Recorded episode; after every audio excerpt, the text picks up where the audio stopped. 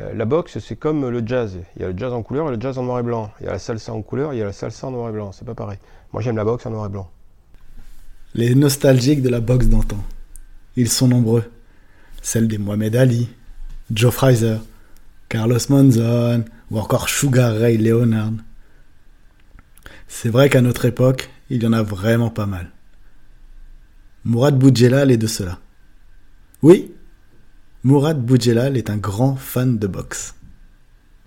Bienvenue dans l'arène podcast. Vous écoutez l'épisode 3.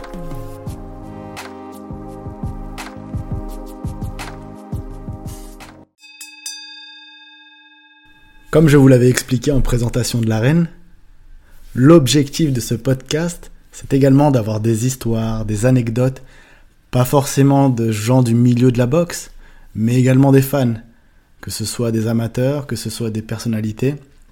L'objectif, c'est vraiment que tout le monde puisse s'exprimer et expliquer euh, ce qu'il ressent et donner des anecdotes assez particulières. Pour ce nouvel épisode, j'ai pu discuter avec un personnage qui a justement beaucoup d'histoires à raconter, Mourad Boudjelal. Mourad Boudjelal n'est pas du tout dans la boxe. Fondateur et ancien PDG de la maison d'édition Soleil Productions, qui a notamment réédité Rahan ou lancé des séries comme L'Enfeuse de Troyes, il est ensuite parti dans le rugby, en devenant l'actionnaire principal et président du Rugby Club toulonnais.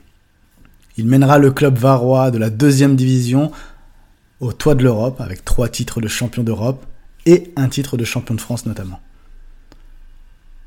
Mais alors pourquoi Mourad Boudjelal vient-il parler de sport de combat dans l'arène podcast?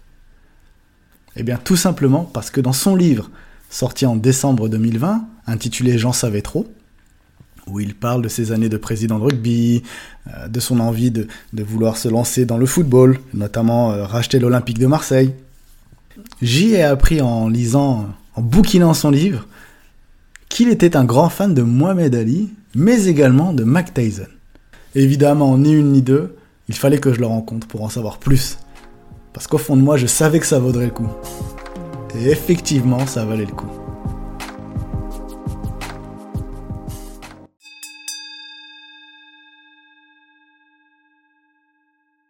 Mourad, vous êtes fan de boxe J'étais. Voilà, si vous me demandez le nom d'un champion du monde aujourd'hui, ça ne m'intéresse pas. Mais je suis fan de boxe, euh, de la vraie boxe. Vous savez, c'est euh, la boxe, c'est comme le jazz. Il y a le jazz en couleur et le jazz en noir et blanc. Il y a la salsa en couleur, il y a la salsa en noir et blanc. C'est pas pareil. Moi, j'aime la boxe en noir et blanc. Vous étiez fan de, qui? Avant tout de Mohamed Ali, parce qu'il a une histoire. Après, j'étais fan de, boxeurs qui avaient, euh, qui avaient une destinée. La boxe est le sport où euh, il y a eu des destins absolument incroyables. Voilà, des destins vraiment incroyables. Mike Tyson a un destin incroyable, quoi. Ali a un destin incroyable. Il y a eu des gens, faire des, des Carlos Monzon, euh, des Marvin Hagler. Euh, euh, il y a eu des choses, il y a eu des histoires folles dans la boxe. en plus, dans la boxe a toujours été un peu mêlée au milieu. Enfin, dans c'est du, quasiment du, thriller américain, quoi, la boxe. Moi, c'est ça que, j'aimais bien, quoi. C'est toutes ces histoires. Aujourd'hui, j'ai l'impression que c'est un peu plus aseptisé. Voilà, et j'aime un peu moins. Mais bon, si demain il y a un grand combat, je regarderai, quoi. Mais euh, c'est sûr qu'à l'époque, je pouvais me lever la nuit. Euh, ce qui était bien, c'est qu'on ne se levait pas longtemps pour voir un combat de Mike Tyson. Quoi. Euh, on se levait à 3h du matin, on était couché à 3h05. Hein. c'était l'avantage. Voilà. Mais en même temps, c'était la force aussi, parce qu'on se disait, il faut pas que je le loupe, ça va pas durer longtemps, donc je veux le voir en direct, comme ça dure pas longtemps, mais le voir en vrai, quoi, pas le voir en, en différé, c'est pas pareil. Quoi, voilà. J'ai eu la chance de rencontrer Mike Tyson à Miami. Assez impressionnant parce qu'il était, très en forme. Il est là aujourd'hui, je l'ai vu. Mais il était, très en forme et c'était très impressionnant de, rencontrer Mike Tyson, de boire un café avec lui. Quoi.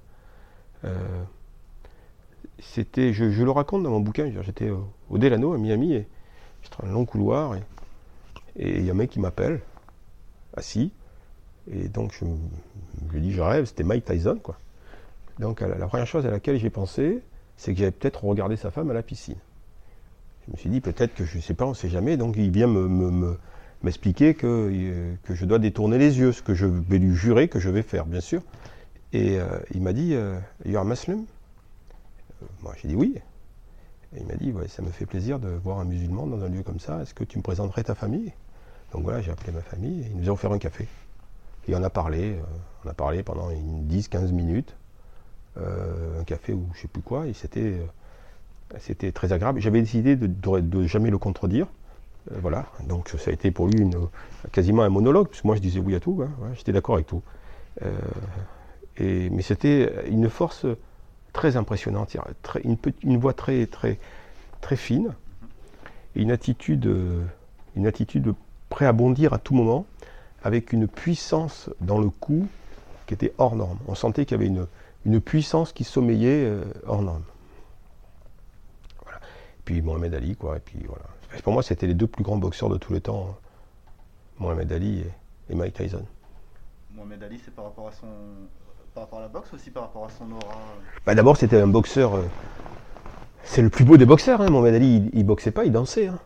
Voilà, c'est un jeu de jambes de poids moyen chez un poids lourd, c'est clair. C'est un boxeur qui boxait garde basse grâce à son jeu de jambes euh, et qui prenait pas de coups. Bon, contre George Foreman, il, s'est protégé parce qu'il était déjà plus vieux. Euh, et puis c'est un boxeur qui, a, été le premier à, à vanter la négritude africaine, alors qu'on on savait tous qu'il était il était, meilleur char d'être noir américain que noir africain. Euh, voilà, euh, son appartenance à l'islam pour moi est un, détail, mais surtout ça a été, il a, donné une fierté à la négritude africaine, quoi. Voilà, et puis un mec qui a refusé de faire la guerre du Vietnam en disant que lui personnellement, jamais un Vietnamien n'avait traité de sale nègre, il m'est forcément sympathique.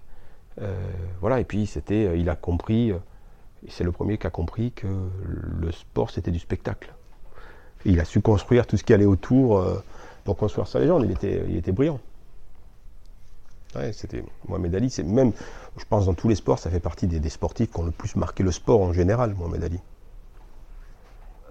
Euh, coup, vous avez regardé forcément des combats de lui quand vous étiez jeune Oui, mais tout n'était pas télévisé, c'était la radio. Mais, euh, et quand c'était pas télévisé, la première chose qu'on faisait le matin, c'est, c'est, mettre la radio pour avoir le résultat. Mm.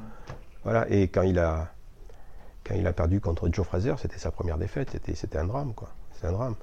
Il avait battu Bonavena quand il est revenu de prison et il a perdu contre Joe Fraser. Et puis après, il y a le, ce qu'on appelle le, plus grand combat de tous les temps. C'est Ali Forman, quoi. C'est pas un combat, hein, ça va au-delà. Ali Forman, c'est pas un combat, c'est pas du sport. C'est passé un truc, euh, voilà, dans l'histoire de, dans l'histoire entre guillemets du sport, il y a eu ce truc, ce truc qui s'appelle Ali Forman que personne ne peut identifier. C'est un ovni dans, dans, le sport, Ali Forman. C'est un truc à part. Il s'est passé une magie ce jour-là. Il y a une histoire autour de ce match, mais c'est vraiment à part. Et l'intelligence de Ali, déjà, c'est que euh, Forman est allé avec deux bergers allemands, et Ali était allé avec James Brown. Donc déjà, il avait un avantage euh, par rapport aux autres. Hein. Du coup, la boxe d'aujourd'hui, par contre, euh, pas trop. J'y prends pas le même plaisir, non, parce que je trouve qu'elle est plus aseptisée. Moi, j'aime dire que la boxe était à cette époque-là, la, boxe c'était pour sortir du Bronx, quoi. C'était l'ascension sociale, c'était même c'était soit on, devient boxeur, soit on devient voyou, quoi. Euh, et euh, les boxeurs, c'était des voyous qui, avaient mal tourné. Et, euh, et c'est plus la même chose. Je trouve que c'est plus la même chose. Voilà, c'est plus la même chose. la boxe, c'est beaucoup aseptisé. Et puis à l'époque, il y avait un vrai champion du monde. Il n'y avait qu'un. Voilà. Aujourd'hui, si j'ai bien compris, il peut y en avoir plusieurs. voilà. Donc ça ne veut rien dire, plusieurs champions du monde. Mais je, trouve que la, sport, la boxe est le plus beau des sports. Et, le, plus dur aussi. J'ai essayé d'en faire euh, et je ne comprenais pas pourquoi les mecs, au bout de 4-5 rounds, ou voire au 6 ils étaient épuisés. C'est très très dur la boxe. et j'ai compris pourquoi, c'est très très très très dur. C'est un vrai. Et puis c'est. C'est voilà, c'est du cinéma. Quoi. Le sport n'a pas toujours bien réussi au cinéma, à part les films de boxe. Il y a pas de, c'est pas sans raison non plus. Il y a eu de très grands films sur les, les boxeurs.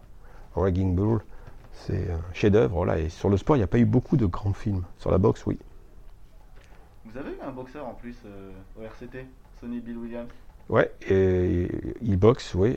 Bon, c'est pas son, c'est pas ce qu'il fait de mieux. Il est meilleur au rugby, je trouve. Mais oui, oui, il boxe. Euh, Sonny Bill, ouais, il, il, essaie de faire une carrière de, boxeur. Euh, c'est tout à son honneur. Euh, j'ai pas trop suivi sa carrière de boxeur. Je pas. J'ai vu qu'au départ, il a, il a, il a tout gagné. Je sais pas ce qu'il a fait depuis. Ouais promoteur, ça vous aurait pas dit? Si, euh, si j'avais pas repris le RCT, j'avais pour ambition d'organiser un championnat du monde dans ma ville.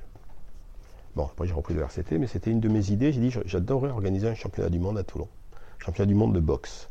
Et je pense que j'aurais mis de l'argent pour faire ça. Ouais, on a une très belle salle, un très beau palais à Toulon où on peut accueillir, je sais pas, 7-8 000 personnes. Et c'était une de mes idées de dire organiser un grand championnat pour retrouver cette ambiance un peu de Las Vegas, quoi.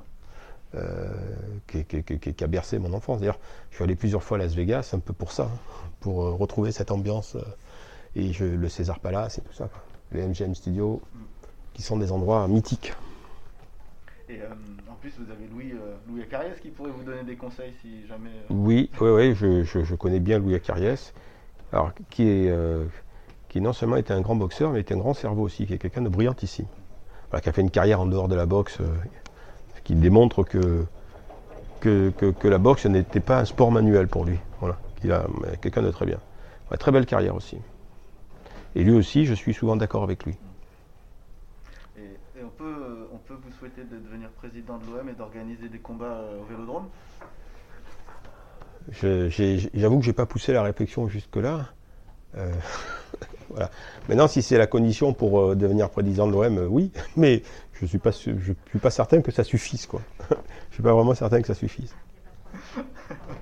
Super. Merci. merci beaucoup. Je vous avais dit que ça valait le coup. Voilà, j'espère que ça vous a plu. C'était l'Arène Podcast. Je vous dis à très bientôt.